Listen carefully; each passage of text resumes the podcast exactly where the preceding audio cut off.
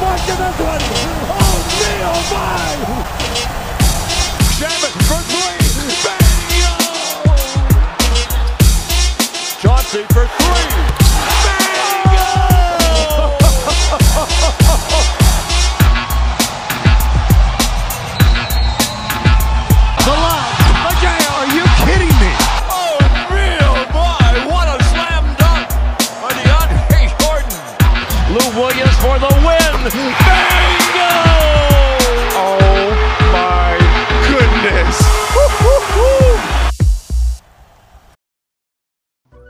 Galera, estamos aqui de volta com mais um Bingo Podcast. Aqui quem tá falando é Pedro, de volta após um período aí, né? E vocês, como é que vocês estão? Há quanto tempo vocês não esboçam um sorriso? Por causa dessa maravilhosa franquia, né? Por conta disso, nós demoramos um pouco também para sair. Hoje eu tô aqui só com o Matheus. Fala, Matheus. E aí, pessoal, como é que vocês estão depois desse hiato no nosso podcast, depois desse triste fato ocorrido que eu não quero nem lembrar direito aqui, mas por obrigação nós vamos lembrar que foi um desastre desses playoffs pro Clippers. É, de novo, a gente, todo mundo do podcast, é, mesmo o Flávio e o Guilherme, que não estão, não estão aqui por questões que nós vamos explicar de rotina, é, todos nós estamos pedindo desculpa pela demora, mas é também compreensível porque ninguém ficou querendo nem falar sobre o Clippers depois daquele desastre. Acho que vocês entendem. Literalmente entramos em depressão. Eu. Eu não sabia o que é. fazer da minha vida. Eu passei uns cinco dias assim, quase que de luto. Mas, como a vida tem que continuar, nós estamos aqui de volta com, com mais um episódio. E para retomada, né? Do podcast nessa off-season. É, hoje a gente vai, como o Matheus falou, infelizmente a gente vai falar sobre o desastre que foi nosso time e um pouco das coisas que vem acontecendo. Exato. Então, é, a gente tem que falar sobre como foi o fim dos playoffs do Clippers, né? que foi curto, para variar, mas foi doloroso, uma, uma virada de, de 4 a 1 que o time tomou. 3 a 1. né? De novo, com o mesmo técnico. Isso, sim, então, mas Ah. série foi 4 a 1 E, de novo, o Doc Rivers, nosso queridíssimo Doc virado nos playoffs, depois de abrir 3 a 1 numa série. E, por consequência disso, ele foi. Olha, eles vão dizer que não foi por consequência disso, mas é, vamos admitir, foi por consequência disso que ele saiu do time. Né? É, E que atualmente foi anunciado ontem, o Tyron Lu é o técnico, mas nós vamos abordar isso já já, vamos por partes, porque eu sei que eu e Pedro vamos discordar dessa decisão do Clippers pelo Tyron Stratton. Ah, além disso, o Flávio também vai deixar um áudio sobre toda essa situação que nós vamos colocar aqui para vocês ouvirem. Mesmo ele não podendo estar presente na gravação, ele vai deixar isso marcado aqui. Então, galera, é, Flávio aqui. É, eu não consegui participar dos, do, do episódio com os meus amigos porque é, as coisas finalmente atingiram o seu, é, o, o seu devido lugar, né? Eu estou empregado e o Doc Rivers está desempregado. É, graças a essa pífia atuação dessa franquia é, dessa suposta franquia, né? Contra o Denver Nuggets, mais um, mais um 3 a 1 virado, mais uma vergonha passada. É, que teve o seu lado bom, né? Que, que foi a demissão do, do apóstolo Valdomiro. É, era um cara que já não dava mais, sabe? Já não dava mais mesmo.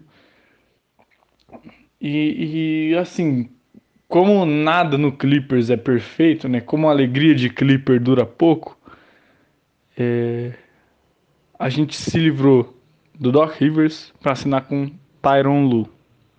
Tyron Lu que segundo os analistas do Twitter vai ser o Coach of the Year do ano que vem. Porque tem, tem muita gente, inclusive é, os meus queridos amigos aí, do, do podcast. Tem muita gente que jura que ele é um bom técnico. Tá bom, vamos, vamos, vamos torcer para que dê certo. Se bem que a vontade de, de quando der errado diz, dizer eu avisei é muito maior. Mas enfim, né? É, o, o Clippers tem que se livrar de muita gente desse elenco. É, vou falar assim, eu sempre gostei muito do Montrezl Harrell, mas já deu, não tem mais clima, sabe? A, a, postura dele, tanto dentro de quadra quanto, quanto fora de quadra nessa série contra o Nuggets depois da eliminação, foram ridículas, bizonhas. Esse cara não merece vestir a camisa do Clippers. É, e os outros dois aí, Lou Williams e Patrick Beverly, que sigam o mesmo rumo. Apesar de eu gostar demais dos três, já não, não dá mais. É, e, e esse outro suposto jogador, Paul George, que. Ah, dispensa comentários, né? Não tem mais. Não tem nem o que falar sobre o, sobre o Paul George, sobre a piada que foi o Paul George nesses playoffs. E. Ah, não, não dá, não dá mais não. Eu aceitaria ele é, ele sendo, sendo trocado por qualquer, qualquer coisa, até de graça ele saindo do Clippers no momento, porque eu ainda não superei, já passou mais de um mês e eu sigo num ódio é, fervoroso e nossa, é, eu assim eu não quero ver Los Angeles Clippers nem pintado de ouro ultimamente. É, e o Paul George é, tem bastante culpa no cartório aí. Para mim, sendo bem sincero, para mim desse elenco só quem fica Mac Gruder, Patrick Patterson e Jamaica Green. O resto pode mandar embora.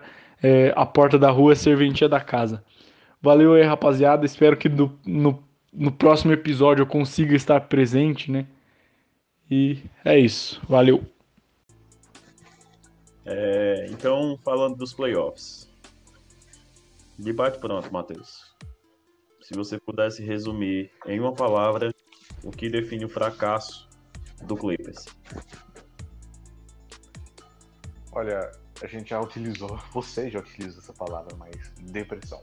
É, eu perdi o sono na noite que o time foi eliminado. Eu não consegui dormir, porque eu não estava acreditando que aquilo aconteceu de novo e de uma maneira ainda mais desastrosa do que em 2015. É.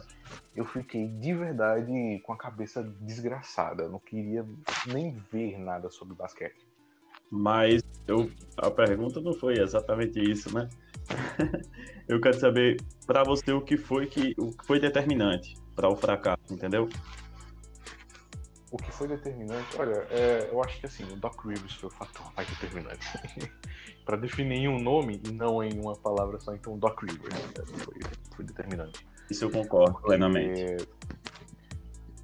A gente já vinha falando isso desde os nossos podcasts da série do Dallas, em que o desempenho do time caía muito quando as decisões do Doc Rivers atrapalhavam. Ou seja, praticamente todos os jogos. As decisões do Doc Rivers de manter o Harry em quadra. Isso na série do Dallas, eu não tô nem falando na série do Nuggets.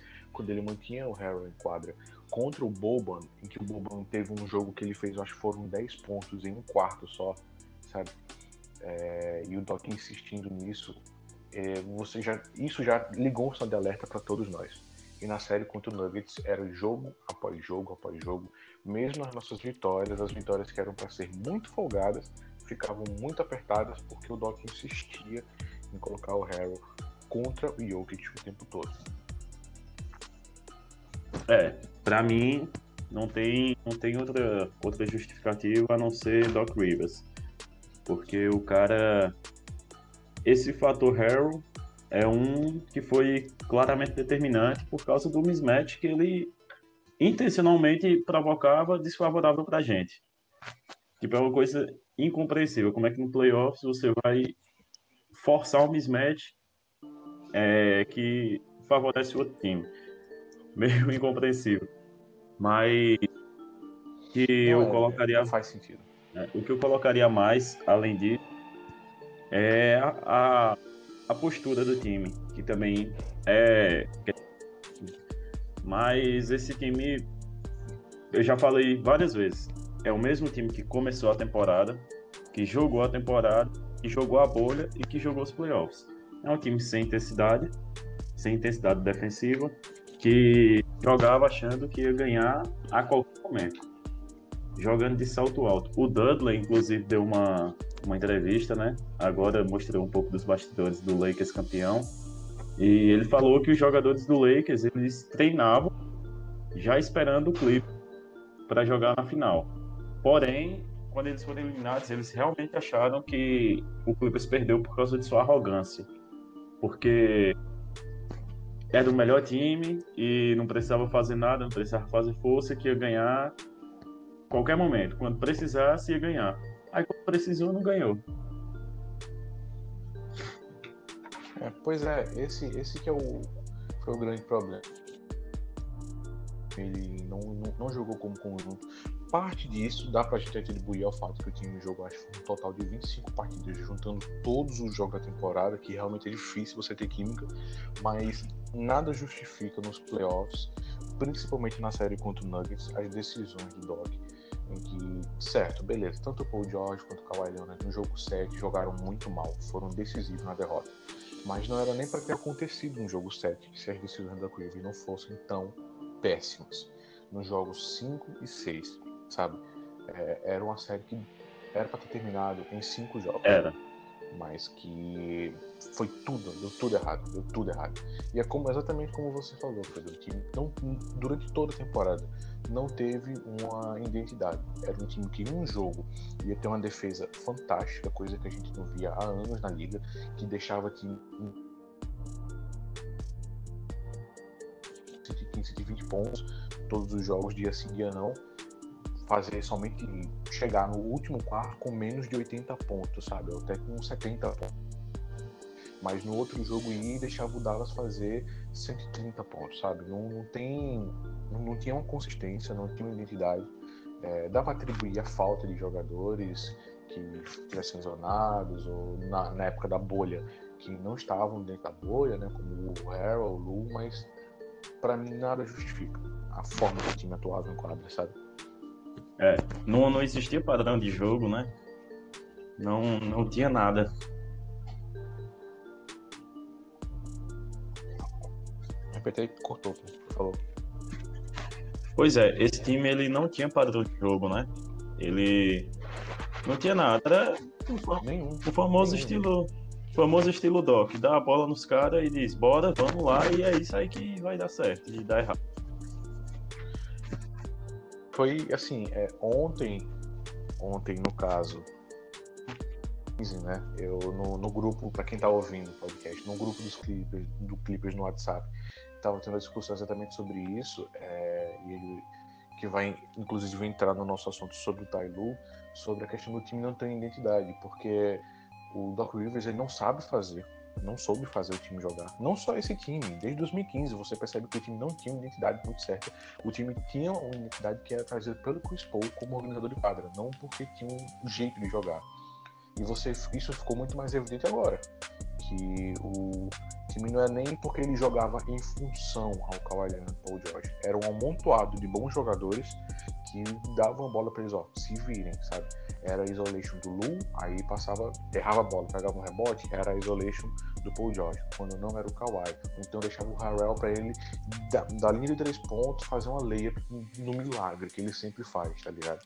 Então não, não, tinha um estilo. Quando tinha, era uma jogada só que fazia a barreira pro Paul George correr para receber de três. Só, era isso que tinha. Era a única jogada que o time que foi a, usou até a exaustão. Sabe? Inclusive, é, falando um pouco aqui do Paul George, ele foi massivamente criticado.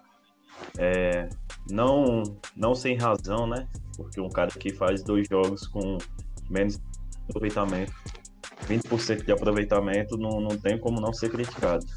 Mas eu tava tendo uma reflexão, essa eu nem compartilhei com ninguém. Mas o fato do, do Doc ser o treinador meio que fez com que o Paul George caísse de desempenho. Porque o maior, o maior defeito do Paul George, para mim, é a escolha de, de arremessos dele. Ele tem uma péssima escolha de arremessos. Ele força muita bola desnecessária e as bolas fáceis ele não faz. Ele não, não, não tenta, não força, sabe? E quando você tem um, um técnico que ele só diz assim: toma, Paul George, toma a bola, farra o que você quiser. Aí acontece um negócio desse: o cara chuta 30 bolas e acerta duas. É, pois é, é exatamente isso, sabe? É, o, eu critiquei muito o George, como você falou, com razão, ele mereceu críticas né, nesses playoffs, porque ele desempenhou bem depois que ele, que ele fechou as redes sociais dele. Ele estava jogando bem, mas nunca exatamente no nível que a gente esperava. Mas ainda assim, é, dá para afirmar que ele não foi o problema de, dos playoffs ter dado errado. É. Apesar dele ter prejudicado o time em alguns jogos, ele não foi o que fez dar errado. Mas ele também ganhou. É, se for para atribuir. Ele também ganhou uns dois jogos, né? Ganhou. Ah, sim, então. Ele fez jogos com mais de 30 pontos, ele foi decisivo em partidas. Então, assim, se for para culpar jogadores, além, além de culpar o técnico, culpar o mau desempenho de jogadores, o Harrell, com certeza, o desempenho defensivo dele. A gente sempre soube que ele não era tão bom defensor, mas ele foi vergonhoso nesses playoffs, sabe? Coisa que, assim, ele parecia não fazer esforço dentro do quadro. E o Williams, que deixou muito a desejar. Tudo bem, ele passou por problemas familiares. Ele perdeu, acho que foi o avô dele, não lembro agora. Mas ainda assim ele tinha lampejos de ser aquele Williams da temporada regular do ano passado e sempre que o jogo apertava, ele só teve uma partida que eu me lembro, que foi na série contra o Nuggets, que ele jogou bem no último quarto. Todos os outros ele sumia, sumia, sabe? Ele, é. ajudava defensivamente, pelo menos. Ele tinha melhorado defensivamente, mas ofensivamente ele foi muito É mal. verdade. Então, assim, realmente eu concordo com você que não dá para culpar o, Paul George, sabe? O, o Low eu lembro mesmo que teve alguns jogos que a gente tava abismado. Como assim o Low tá defendendo bem? É, mas eu acho que muito disso é o fato de que ele era um, um, do, um pivô no, na não volta né, da NBA. É, dentro do elenco, por exemplo, ele foi o, o jogador que mais é, disse que não, não desejaria retornar, não concordaria com, com o término da, da NBA na bolha e etc. Eu acho que isso influenciou muito também, porque ele é muito envolvido com, com as causas sociais, né, do, do, do eu não sei de onde é que ele, onde é que ele mora, mas ele é muito Atlanta. É, mas ele é bem engajado com, com, os movimentos sociais, os movimentos negros, etc. E ele, ele disse publicamente que não concordava com a volta da NBA na bolha. Não, assim, com certeza isso, isso tem, tem efeito, claro, nos jogadores, né? Não dá pra negar que o, o Clippers, os dois únicos times que se opuseram foram o Clippers e o Lakers, né? É, e que isso teve efeito nos jogadores, com toda certeza. É. Isso aí realmente é o que a gente tem que, tem que colocar. É, não é exatamente a justificativa para o time ter ido mal, mas uma explicação para alguns jogadores é, não tem desempenho. Não, não estaria com a cabeça no lugar, né? Isso é verdade. É. Aí agora eu vou. Por boa é. razão, né? Vamos deixar claro que é por boa Não razão. é à toa, né? Sim, sim. Aí pegando isso que a gente falou, colocando na conta do toque, essa eliminação vergonhosa. É pedir demais, vai jogar três séries de playoffs. É pedir demais. Só queria isso, pô. Toda vez, todo ano, é... Mas já que a gente bota na conta do Doc mais uma vez, e agora nós temos o queridíssimo técnico campeão, Taylor. o que é... A ironia na sua voz é inegável, mas continua aí. O que é que, que você acha que ele pode desempenhar nesse time? Taticamente, quais são, qual é o impacto que você vê Tailu fazendo no, nesse elenco do Clippers. Que ainda deve mudar um pouco, né? Mas com a nossa base. Olha, eu sei que. Eu sei que, que você e boa parte das pessoas que torcem por Clippers vão discordar, mas eu não achei de todo ruim a contratação na, do Lu, né? Foram cinco anos de contrato, caso quem estiver ouvindo não tenha visto isso, mas foram cinco anos de contrato. É, o Lu, claro, eu não vou chegar falando que ele é um técnico fantástico, que é o melhor técnico da liga, que ele vai tornar o time, o time do Clippers em campeão. Não, mas eu acho que tem a, um potencial para desempenhar bem porque eu sempre afirmo, é, sempre deslegitimizam o desempenho dos técnicos que, que o LeBron, porque o LeBron passou, sabe? Botam unicamente na conta do LeBron e de fato o LeBron, assim como todos os outros grandes jogadores da história, ele sempre tem as regras do time. Né? O, o, Bulls tinha o Michael Jordan, tinha o Phil Jackson, que para mim é o segundo melhor técnico em todos os tempos, atrás somente do Popovich. Mas, querendo ou não, o Bulls era o time do Jordan. Foi campeão com o Jordan. Você é, tem o próprio Kobe também, que teve o Phil Jackson também, mas o Kobe que montava os times e o LeBron faz o mesmo. Eu não, não acho justo deles deslegitimizar, assim como fizeram com o Spoelstra no começo da carreira dele. Todos nós lembramos aqui, quem acompanha a NBA há um bom tempo, como é, eu mesmo zombava o Spoelstra falando que ele era o comandado do, do LeBron e que hoje nós vemos o técnico fantástico que ele é. E não é falando que o Tailu vai ser tão bom quanto o Spoelstra, é, mas que existe potencial ali. Quando o David Black saiu e o Tailu, que se eu não me engano era assistente técnico do time, assumiu, houve uma mudança bem grande na forma do Cleveland jogar. Não só ofensivamente, como defensivamente também, que é o que a gente precisa, né? E isso é, vai precisar de algumas mudanças para se adaptar de jogadores, mas a gente vai entrar nisso quando terminar esse tópico do Tailu. O que o, para finalizar, o que o, o consegue trazer, ao meu ver, é fazer o time jogar em função das estrelas, que é o que a gente precisa muito, sabe? A gente precisa que tenha jogadas desenhadas para os dois.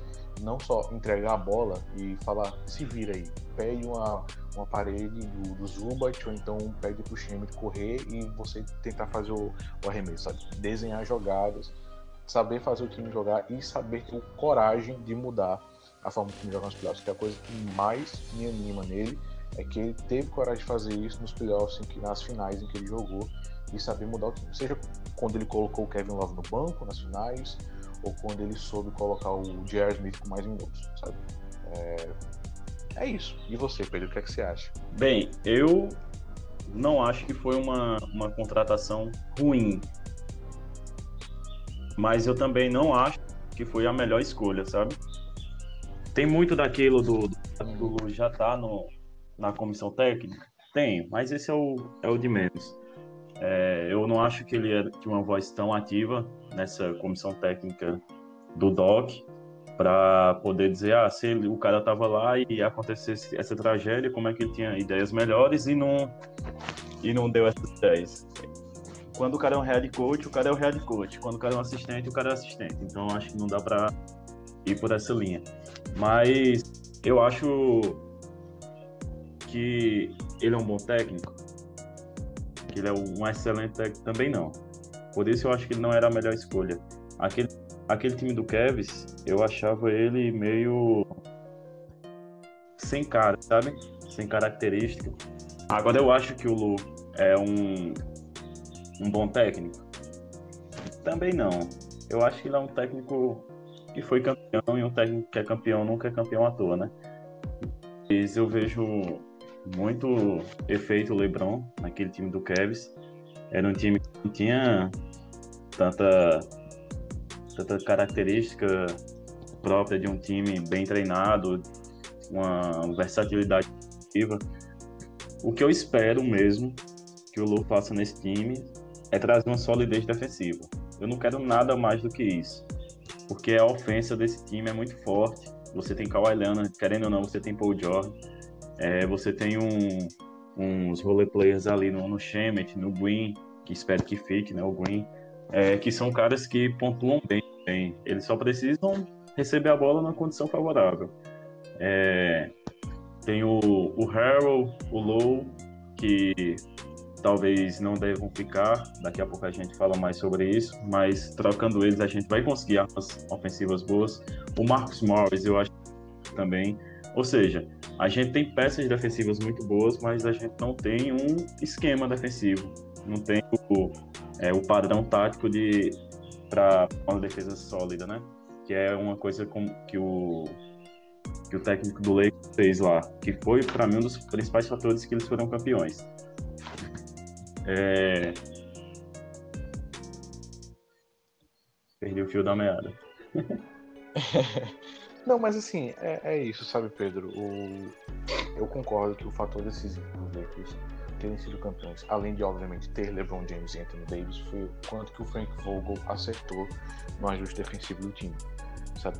Tinham momentos em que o Miami Heat simplesmente não conseguia nada em cima deles, principalmente naquele jogo 6, no jogo do que o Lakers ganhou e foi campeão você viu quanto que o time estava determinado a seguir à risca o esquema defensivo e o quanto que aquilo limitou totalmente os jogadores do, do Heat, sabe?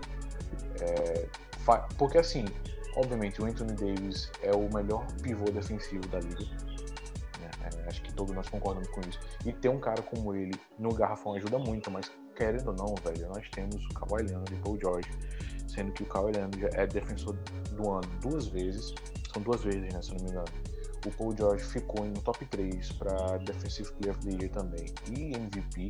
Então, assim, peças defensivas muito boas a gente tem, sabe? O que falta é, como você falou, qualquer, qualquer pedaço de, de ideia de defesa, sabe? Nós não temos uma, uma, não tínhamos, né? Nós esperamos que tenha alguma configuração defensiva mínima, básica, sabe? Coisa que ensina na universidade, porque nem isso a gente tinha. É, ficava dependendo muito da individualidade dos jogadores, como, como era no ataque, sabe? O time por, por inteiro, ele dependia muito da individualidade dos jogadores, e querendo ou não, não dá para ganhar campeonatos assim. Você ganha campeonatos com estrelas, mas não quando todo mundo também atrapalha, né? Fica impossível. É, fica, fica difícil também você exigir que sua estrela faça alguma coisa quando o time adversário ele tá fazendo 20 pontos consecutivos sem errar nada, sabe? Isso não é porque os caras estão acertando tudo, é porque sua defesa tá escancarada e os caras estão entrando brincando na sua defesa. E contra o Nuggets, os três últimos jogos foi basicamente isso. É, parecia a defesa do Cruzeiro, sabe? Contra o Sampaio Correr. Não sei se você já viu essa foto. Sim. é isso, é assim, o, a gente ficava revoltado, gritando no grupo, porque o Clippers tomava, tomava run de 15 pontos seguidos e o Doc Rivers não pedia tempo. Não parava o jogo. Ele deix...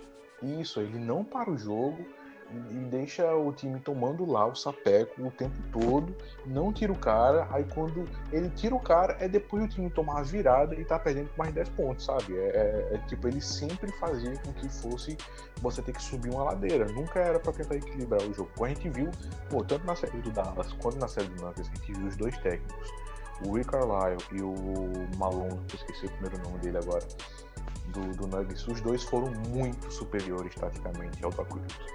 Eles estavam dando nó tático todos os jogos. Todos os jogos. O Clippers ganhou do Dallas porque era simplesmente muito melhor individualmente que o Dallas. Não tem pra onde correr. O Dallas era o Luca Doncic, sabe? Mas e eles ainda estavam sem, né?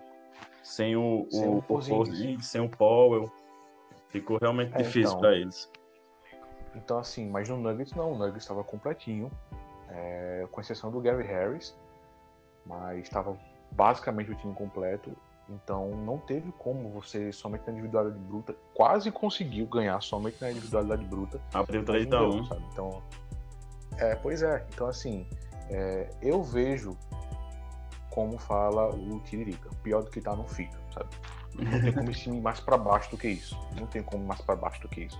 Porque todo mundo sabe que podia ser podia deixar um cachorro como técnico que o time ia conseguir para os playoffs. O que a gente quer não é que o time se classifique em primeiro, não importa a posição que o time ficar. Obviamente também o oitavo colocado seria vergonhoso, mas não, não me importa se o time vai ficar em primeiro ou segundo. Eu quero que o time chegue pelo menos na final de conferência jogando bem, sabe? Que dispute alguma coisa. Que não fica aquele time que tem só expectativa de ganhar. Exatamente. Eu só quero jogar três séries de playoff. Pois é. Só. Não é pedir de playoff, sabe? Só você ter aquela não, não é, bicho. Pô, não é, sabe? Você conseguiu. Pô, o, o Nuggets conseguiu. O Nuggets não tinha a menor expectativa. Ser torcedor do Nuggets deve ter sido muito bom nessa bolha, sabe? Porque os caras foram com expectativa nenhuma praticamente e quase chegaram na final, sabe? Então, assim, é. Quase chegaram, não. Quase então, chegaram, não. Não, é, da... eu, eu, falo quase chegaram porque, porque chegaram na final de conferência, entendeu? Eles tomaram porque realmente o, o, o, o Lakers poderia ter feito 4 a 0 naquela série tranquilamente. Não vamos em convenhamos, é. né? É, mas enfim, passando por esse lado do Tailu e o próximo assunto sobre as mudanças do elenco, né, as possíveis mudanças do elenco, as que nós esperamos que possam ter, é, que um assunto interliga com o outro. Quais são as que você acha, Pedro, que precisam ser feitas e para combinar com o estilo de jogo do Tailu? Ah, e só lembrando, o Tailu trouxe o Larry Brown, que é ex-técnico do Cavaliers, do Hawks, é, para ser assistente técnico, e o Chauncey Billups, que para mim foi uma excelente escolha de assistente técnico. Para mim, o Chauncey, já podia ser técnico já da liga há um bom tempo, porque ele é um cara é. super inteligente, conhecido por ser um líder dentro de quadra, né? É, muitos vão lembrar da história de, da série. Eu não lembro qual time exatamente ele jogava, mas o, o técnico ele chegou super desanimado depois de perder o jogo 1 no vestiário. E o, o Billups olhou para ele e falou: Você não vai ficar triste na frente dos jogadores, você vai criar coragem. E eles terminaram ganhando o segundo jogo. Então, assim, pelo menos, na pior das hipóteses, temos um grande líder na equipe técnica do time, né? Então, mesmo que o Tailu seja um bunda mole, confirme as teorias de ser um bunda mole, nós temos um cara que tem, tem colhão para ser técnico. Então, é, para mim, a principal mudança tem que ser em relação ao nosso passeio de ferro, né? Que nos últimos dois anos, nos, após a saída do Chris Paul, sim, deu, foi o, o esqueleto desse time, né? Foi Low, Bev, Eu não vejo mais é, eles dando continuidade no, nesse elenco do Clippers. Já saiu vários boatos aí que eu acho que sejam muito boatos mesmo mas nada é por acaso, sabe? Então eu acho que o Bev e o, e o Low devem ser trocados. Talvez o Bev valha a pena manter. É, e o Hell, eu tomado que ele deseje fazer uma sing and trade, né? E como já foi especulado também, eu já falava muito sobre isso. Eu gostaria muito do Andre Drummond no, nesse time do Clippers. É, e a Trade do Harrow é que eu vejo com a possibilidade mais fácil de acontecer, talvez fosse pelo, pelo Drummond. O que, é que você acha de, desse cara? Porque muita gente subestima demais ele. O que é que você acha dele? Olha, Pedro, é... eu gosto do Drummond, sabe? Eu acho que ele não sairia tão caro assim do Cavs. É, ele tem o quê? Um ano de contrato, eu acho, ou ele é free agent nessa, nessa ele tem. Ele tem player option. Player option, né? É, é. Vamos presumir que ele vai aceitar. Eu não, não sei qual espaço que ele teria no mercado atual, já que a gente estava vindo num cenário pandemia, onde muitos times estão com a receita menor, né? A projeção, se eu não me engano, do cap vai diminuir bastante do teto salarial, né? Então, eu não sei se ele teria muita oportunidade de ganhar um salário muito alto então acho que ele é capaz de aceitar a play option. E aí a gente teria a oportunidade de trocar, porque eu acho muito difícil ele, ele aceitar vir por um salário baixo, sabe? Nosso time. Sim. E aí a, a, opção do que você falou do Silent Trade com o Harrow seria uma, uma, uma, oportunidade ótima, né? Eu, eu, imagino que ele teria esse mínimo de empatia pelo Clippers, porque o time foi o time que fez a carreira dele o que é hoje, né? Não, não tirando o mérito do esforço dele de querer melhorar, Sim. mas sem Foi dúvida nenhuma. Que deu ele a estilo... oportunidade, né? Sim, exatamente. O, o, no Clippers que ele teve os minutos necessários para crescer, que teve muitas oportunidades para ele arremessar a bola, sabe? Ele pontuar, o time dava bola para ele pontuar até nesses playoffs. Então, assim, é, eu, eu, na minha opinião, seria o mínimo que ele poderia fazer, aceitar algo que o, o Chris Paul fez, né? É. Nessa, nessa situação, eu, eu não sou o maior fã do Drummond do mundo, mas eu não consigo ver como, ser, como isso poderia ser negativo pro Clippers. A gente tá trazendo um pivô que, por mais que não seja nenhum primor defensivo, é melhor do que o Harrell. Pega muito mais rebote do que o Harrell, isso é essencial. O tanto que a gente sofreu com rebote ofensivo nesses playoffs. Né? E é um cara que é aquilo, a gente não precisa que ele pontue 20 pontos por jogo, mas ele consegue fazer 14, 15, dependendo do time que ele tá jogando, sabe? É, eu, eu, gosto, é uma boa. Eu ainda acrescentaria trazer o Rondo, que falou que não vai renovar com, com o Lakers, né? vai ser free agent. a gente talvez, a depender, porque o Lakers vai renovar com o Anthony Davis por um salário extremamente alto, então eles provavelmente não vão ter o cap para ficar trazendo gente que ganha 8 milhões por ano, mais ou menos. Eu tentaria trazer o Rondo para ser aquele cara organizador. E se tem tivesse os dois no time, para mim, o Clippers ficaria muito difícil bater com um técnico minimamente decente. É. Tomara que o Low. Tu, você você Tomara acha que o Low seja boa trazer o menino. Rondo? O Rondo, cara, ele não seria a minha primeira nem segunda opção para para essa vaga, porque a gente precisa, obviamente, claramente, de um de um point guard. Isso a diretoria já sinalizou. Nós torcedores assistimos jogos, nós sabemos. A gente não precisa de um craque nessa posição, né? A gente precisa de um point guard que organize o time. É, minha minha primeira escolha seria o, o Derrick Rose. E a segunda, e muito menos provável, seria o, o Van Vliet. Que esse eu acho que vai ser caro. É, e ele é mais sondado que outros times, até a própria permanência no Toronto, né? Essas seriam minhas duas primeiras opções. Mas um, um rondo da vida, eu acho que seria o mesmo tipo de jogador que ele foi pro Lakers. Um cara que passou a temporada sendo nulo, mas que quando o bicho pega, ele vai lá, bota a bola embaixo do braço, traz toda a experiência e faz o time jogar, sabe? Não, não seria uma ruim, porque ele não pediria muito, mas também não seria minhas primeiras opções. Não, é, é, nesse ponto eu realmente concordo com você. O Rondo não foi o primeiro que me passou na cabeça. Mas vendo que ele está disponível, é a mesma, mesma situação do Andrew Drummond na questão de eu não me importaria se ele viesse pro time. Eu não acharia algo negativo, sabe? Ele vir pro time. Mas realmente tem opções melhores, mas a dificuldade vai saber se vai poder. Eu mesmo nem. Eu, eu adoraria ter o Fred Van Vliet no time. Eu acho ele excelente, um cara jovem muito bom.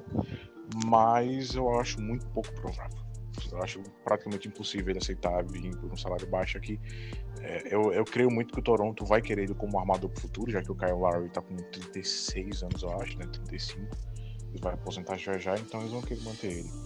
Mas o Derrick Rose é um cara que esse sim foi minha primeira opção também. Quando, passo, quando a gente começou a discutir isso nos nossos grupos, o Derrick Rose foi o primeiro cara que passou na minha cabeça. Por mais que alguns falem que ele não é tão bom assim armando o jogo, eu acho ele bom armando o jogo, sendo que ele não é aquele armador estilo clássico, né? estilo Chris Paul, né? Que, que vai ficar sendo o cara super cerebral o tempo todo, né? Chris Paul, Steve Nash dizem que ele não é esse tipo de armador, mas ele não deixa a desejar, não. Para organizar o jogo, pra mim, É desejar. porque ele, ele muitas vezes organiza o jogo muito mais para si, né? Para sua pontuação. Mas só que isso quebra a defesa também.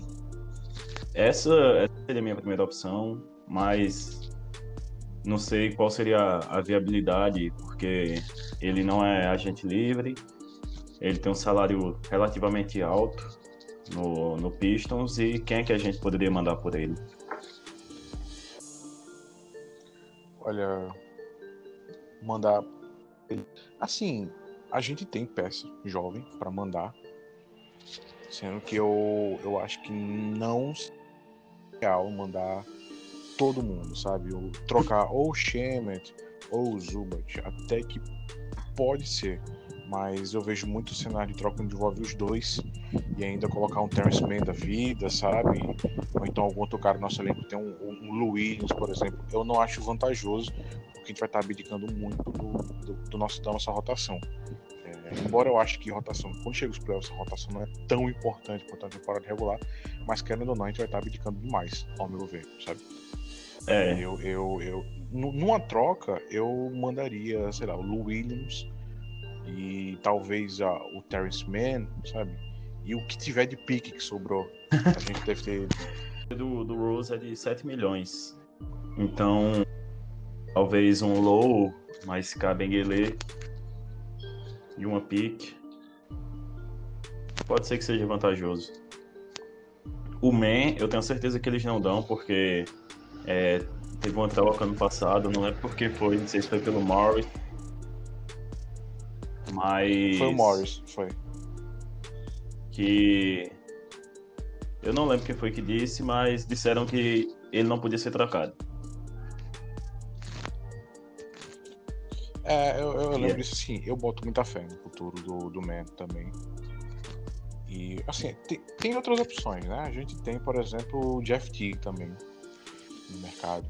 Embora não seja tão fã dele atualmente. Ele, ele teve uns anos muito bons naquela fase rocks dele, mas hoje em dia eu não boto fé nele, não, sabe? Ele foi um cara que não envelheceu muito bem na liga. Verdade. Mas então, para a posição de, de armador, a gente tem alguns nomes, outros nomes que podem ser interessantes, né? Que serão agentes livres. Tem o próprio Jeff T, que você falou. Ele recebe muito, mas dificilmente ele vai ter algo perto dos 19 milhões, contrato, do último contrato dele. Aí tem o Dedic também. Qual você acha que seria o futuro dele? Do Dredd? Olha. Sim. A gente não sabe como ele vai voltar da lesão, né? Porque ele tem 34 anos. Mas ele, ele primeiro que ele não precisaria se esforçar tanto no nosso time quanto no Heat, porque ele, ele não teria um papel tão essencial, né, no Clippers.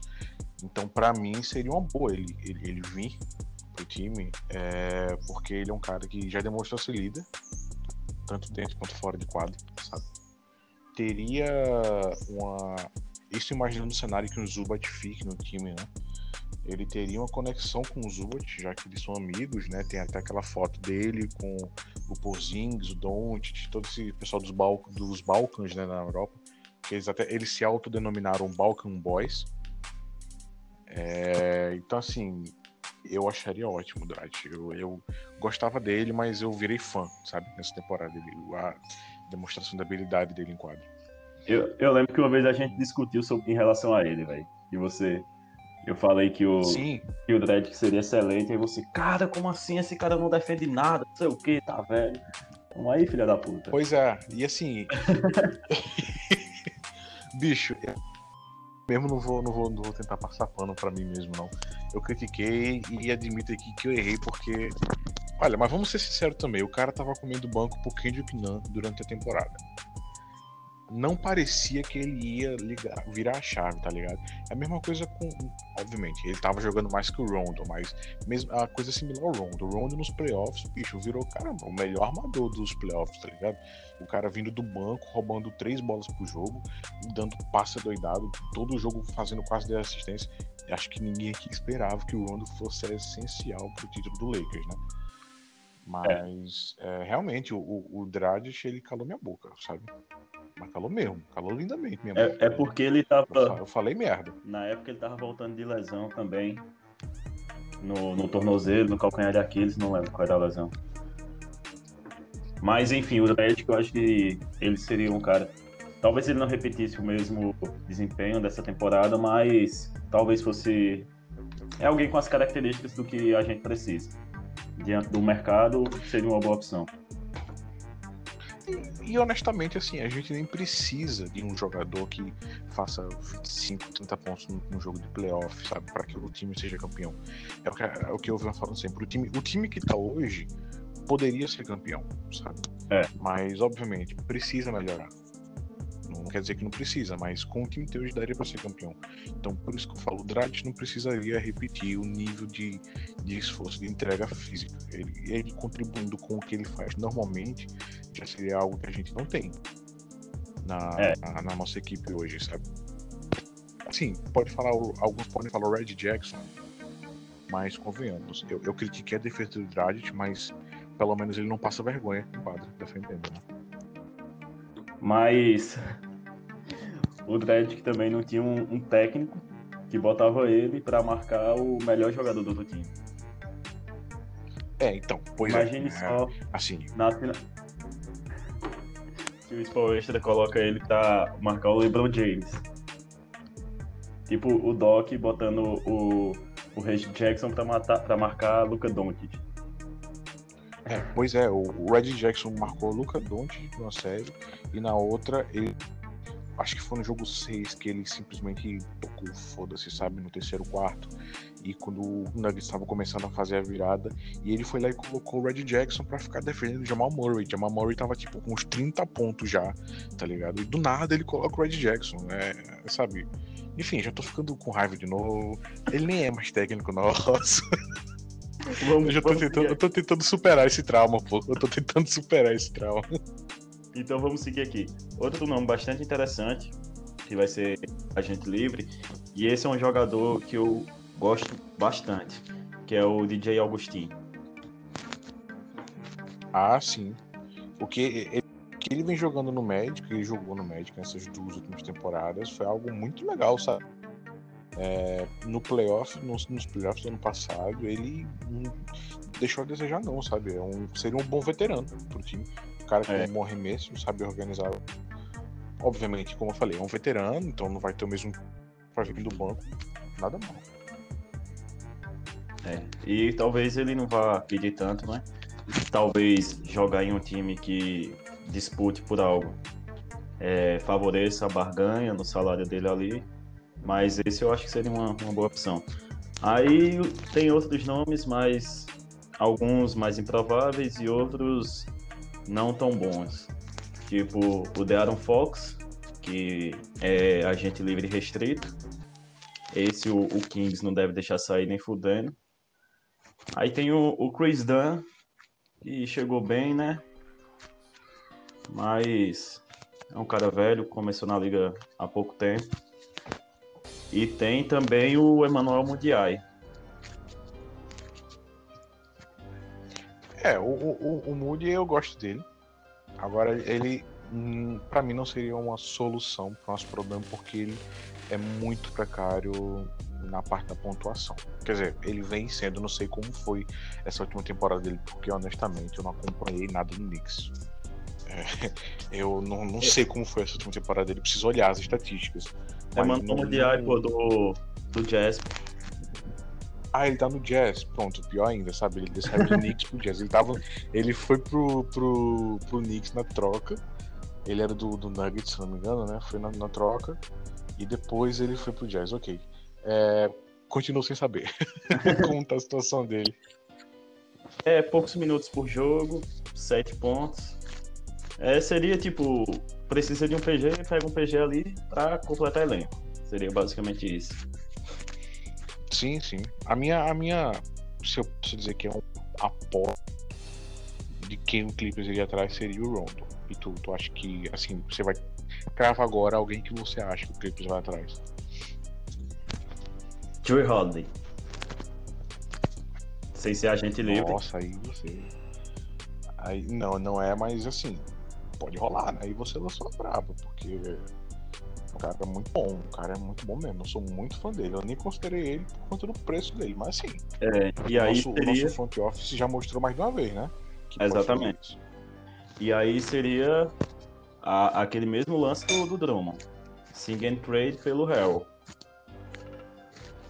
Aí, aí dá pra mandar até o Williams também, a depender de como ficaria o salário do Harrell É. a renovação dele. Sabe? E eu não, eu não acharia algo ruim, por mais que eu goste muito dos dois, eles fizeram um papel ótimo no nosso time.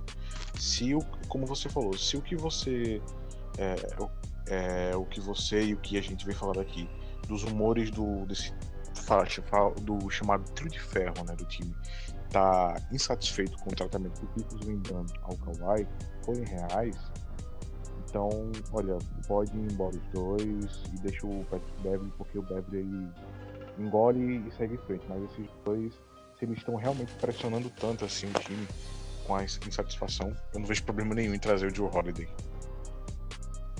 Que seria, tipo, um, um bom puta que pariu na defesa, né? Nossa, sim, o, o Joe Holiday, ele é um All-Star, sendo que ele só não concorre tanto ao All-Star todos os anos, não é eleito All-Star no caso, porque ele tá no Oeste, né? Tem muita concorrência. Mas ele já foi All-Star, e se fosse no Leste, ele seria toda a temporada. Nesses últimos quatro anos, ele seria toda a temporada All-Star. Então, É. seria uma adição fantástica. Como, como pessoa, como liderança que ele demonstrou ser, depois que, o, que a esposa do, do Monte Williams morreu, ele foi o líder né, do time naquele Pelicans. É, quando ele passou um tempo afastado, quando a própria esposa dele quase morreu também, por câncer, se não me engano, ele sempre, mesmo estando fora de quadra, ele era o líder do time. Então seria excelente. É, esse aí é, eu deixei ele pro final porque o caso envolve mais coisas, né? Mas eu acho que o, o, o Harold no, no Pelicans teria a oportunidade também de continuar crescendo. Aquele time vai ser muito bom já a partir da temporada que vem, se o Zion conseguir manter-se saudável. E aí eu acho que seria uma, um time interessante para eles adicionar um cara que não é um veterano no Harold, mas é um cara experiente, e adicionar um veterano no Low, por exemplo. Acho que daria bom. É, eles estariam. Eles estariam pegando um jogador que. Acho que o Harold tem 26, 27 anos. Ou seja, é tecnicamente jovem, né? Tem pelo menos 3 anos produzindo em alto nível. E o Lu, que como você falou, seria a presença veterana para os jovens armadores que eles ainda têm lá, né? ainda tem o Lonzo lá. E o, o Josh Hart também. Então, assim, é, essa troca caso acontecesse, você me pegou de surpresa até com isso, eu não, eu tinha considerado essa possibilidade. É, eu, eu, não, eu não tinha considerado essa possibilidade. Caso, caso aconteça, bicho, seria fantástico pro time, né? pro futuro do time. Me, me, me deixa, deixa empolgada para ver a próxima temporada. Mais do que eu tô agora. É. O salário dele para a próxima temporada é de 25 milhões. Então a gente teria que mandar Low, Harrow e mais alguém. Pode mandar um Shamet, eu tô nem aí pra ele. Sim, é, dependendo do quanto que o Harrow renovaria, por quanto que ele renovasse, sabe? Assim, poderia fechar, sabe? É. A diferença. O E- Lu ganha, acho que são 7 milhões, né? Não foi, não foi por 7 milhões por temporada, né? Que ele renovou. 6, o Clippers. 6 milhões. Não, são 8. Pronto. 8, né? É, 6 quem recebe é o então, Harrow. fal- Ou recebia. é, então faltariam.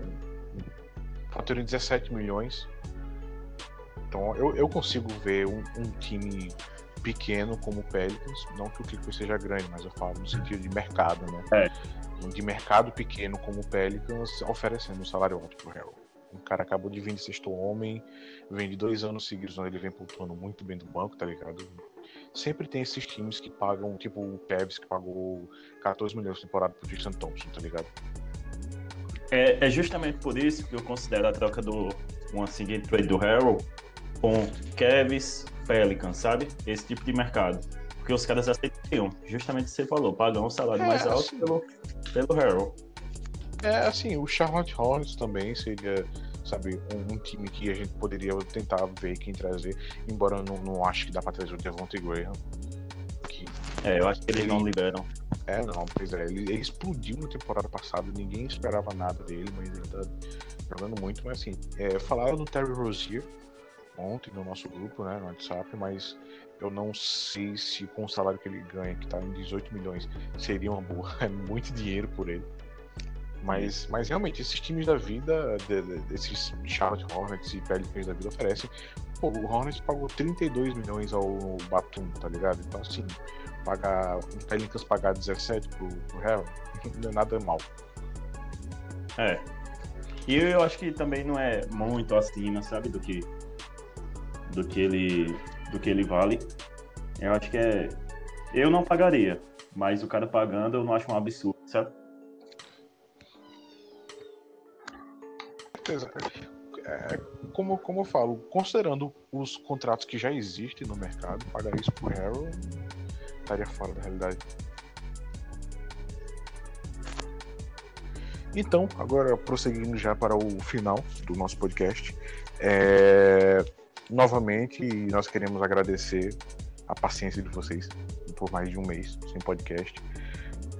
Com o passar do tempo, nós vamos nos reorganizando, vamos voltar à nossa rotina de gravações, voltar com o nosso calendário de, de lançamentos dos episódios podcast, tá?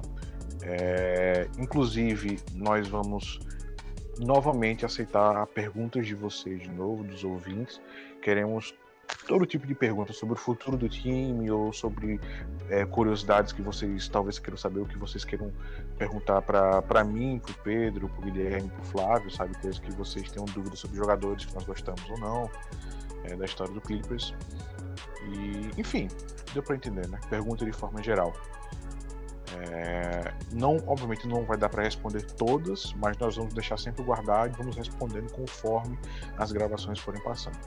Além disso, nós planejamos também é, voltar com todo mundo gravando, certo? Brevemente. Porém, o nosso dia a dia, como nós falamos no começo do episódio, está muito corrido, então tem a questão de trabalho, faculdade, fica difícil de conciliar. Né? Não é não, Pedro?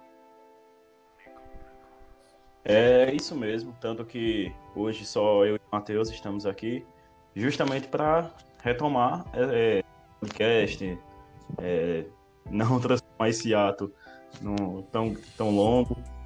Como o Matheus falou, é, tem muita, muitas dificuldades em relação à a, a, organização do tempo, mas mais é, o que importa é, é a vontade de, de ir para frente. E de antemão, eu já posso deixar aqui anunciado uma novidade, que a gente vai começar a trazer alguns convidados para o nosso podcast. É, eu vou fazer um mistério, não vou dizer quem vai ser, mas são pessoas que vocês gostam e que são muito ativos na, na nossa comunidade Clippers TT. Então fiquem ligados aí que vamos continuar com nossa rotina, pelo menos um, um episódio semanal. E vem muita coisa boa por aí enquanto nosso time se organiza para o vexame da temporada que vem, ou para a busca do título da temporada que vem. Então é isso. Então é isso aí, galera. Esse foi o Bingo Podcast, tá certo? Dessa semana. É, nós estamos no Google Podcasts, no Breaker, no Spotify, em vários outros agregadores que nós vamos deixar linkado no Twitter, certo?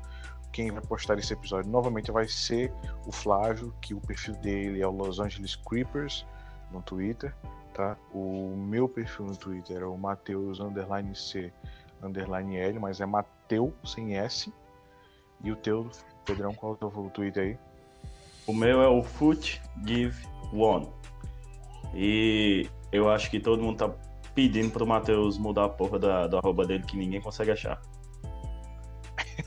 Ok, eu vou mudar no próximo episódio, já vai ser uma arroba nova. eu nem sei, então... é Mateu underline sem S. É Mateu sem é Mateu sem S. Underline C, underline L. Não tem, não tem erro, tá ligado? É o meu nome e sobrenome. Mas enfim, valeu aí, gente. De novo pela terceira vez. Obrigado pela paciência. Desculpa a demora. E é isso aí. Falou. Até a próxima semana.